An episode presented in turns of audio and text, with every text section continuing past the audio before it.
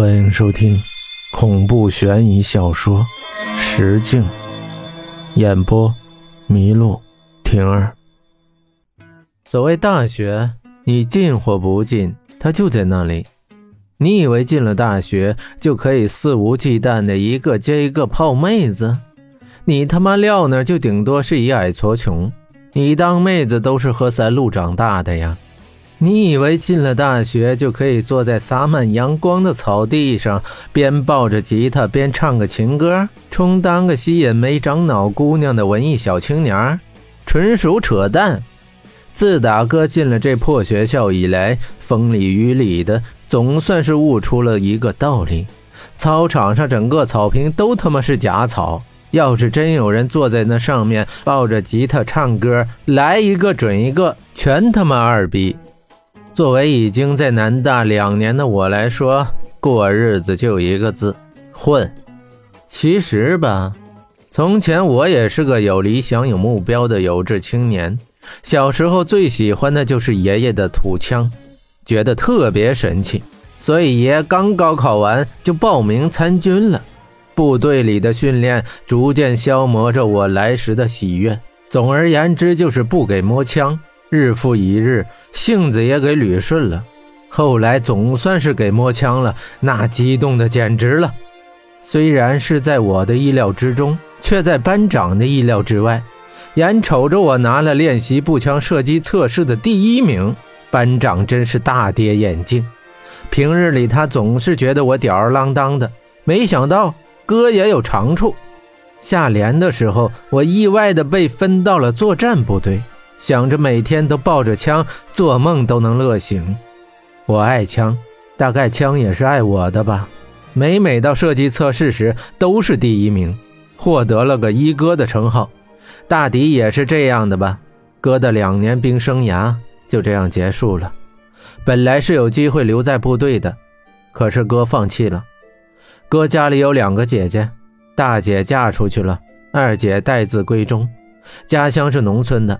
观念比较陈旧，女儿家只求能嫁个好人家就好，而老爹对我的希望却是希望我考上个好大学，将来出人头地。毕竟也是家里的男丁嘛。虽然平日里本人看起来不着调，但正事儿自己还是有底的。比如学习，也不知道是继承了谁，我这脑袋还真比我靠谱多了。第一志愿没进，第二志愿好歹也进了。在我为没能进入第一志愿郁郁寡欢的时候，同班的王胖子惊讶于哥的才智。毕竟南大也是个重点一本呢，都怪哥藏得太深了。哎，我说乐天，你可真行！姚教授这课程研究你都能接下来，这研究课题的经费可以捞一笔不少的油水吧？什么时候请哥几个吃一顿？郑东坐在斜对面的床上。边抠着脚丫子边问我：“ 真恶心！还有啊，你少在那儿挤兑我。这项目一共是六个人一起做的，这经费也就一万左右，还要买器材材料。哥已经被这破事烦透了，哪来什么油水供你郑大爷享用啊？”我苦笑道：“郑东是东北人，都说东北人阔气豪爽，长得也粗犷，可郑东偏不。”除了那一口掉渣的东北话，就是那白皙的让女生都羡慕的脸蛋那身材也不是多魁梧，总有种江南小哥的感觉，但总是时不时的爆一句“干啥呀”，瞬间改变画风。哎呀，小爷我终日与泡面相伴，好不容易想找你开个小灶，你这话可让老哥伤心了。郑东一边声泪俱下的控诉着我，一边抠着他那大脚丫子。我甩了甩手，耸了耸肩，没办法，不是不想请，哥也穷啊。郑东坐在床上，小声嘟囔了几句，我也没听清楚。再后，只听他说：“沈公子这个点还不回来，明天还有考试呢。”沈公子当然是业务繁忙啊，今晚估计是不能回来了。不过这两年他做到百花丛中夜不沾身，还真是让哥佩服。哎，想想就心酸呀。哥都这把年纪了，还是个……罢了罢了，不想这些心酸的事儿。哥就当个安安静静的美男子吧。哎，真快啊！明天考完，这大二就算过完了。岁月像把杀猪刀，这猪毛还没拔干净呢，就给上桌了。